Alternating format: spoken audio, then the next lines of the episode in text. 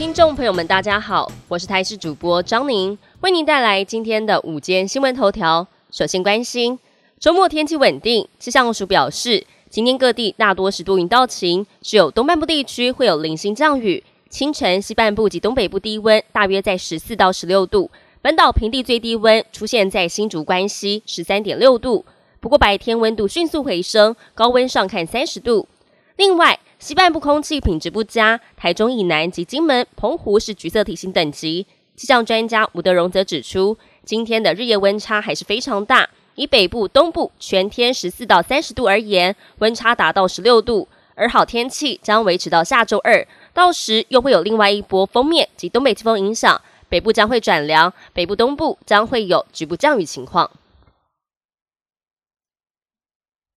北一女中国文老师欧桂芝日前在记者会上批判一百零八年去中国化课纲的谈话，并表示一百零八课纲是个缺德课纲，引发讨论。对此，教育部长潘文忠也做出了回应，表示一百零八课纲没有废除文言文或是礼义廉耻，还举了两个版本为例，都有探讨品德跟修养，希望透过生活的思辨来实践，而不是背诵教条。当初课审大会是经过两轮投票才决议，文言文的比例是百分之三十五到百分之四十五。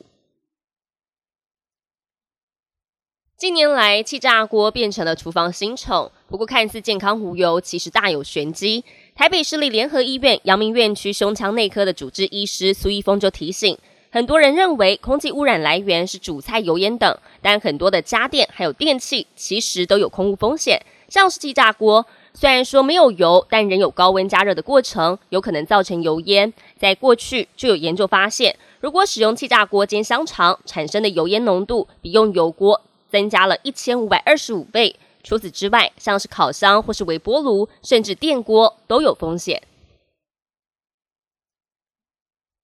国际焦点要来关心到，以色列在当地时间周五对哈马斯控制的加萨走廊内主要城市展开了攻击。加萨中部和南部都传出了攻势。联合国安理会罕见的在联合国秘书长古特瑞斯援用宪章第九十九条，就以哈停火议题进行表决。这是古特瑞斯上任之后首次援用这条宪章，也是好几十年来联合国秘书长首度援用。古特瑞斯当时致函安理会，恳请让以哈战争人道主义停火，以免发生可能造成巴勒斯坦人跟整个中东地区不可逆卷入其中的灾害。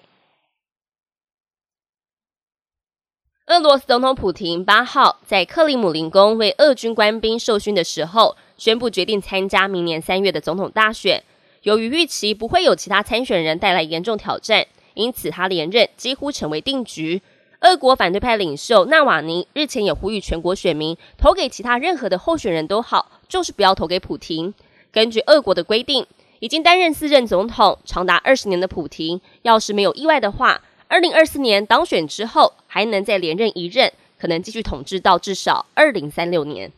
本节新闻由台视新闻制作，感谢您的收听。更多新闻内容，请持续锁定台视新闻与台视 YouTube 频道。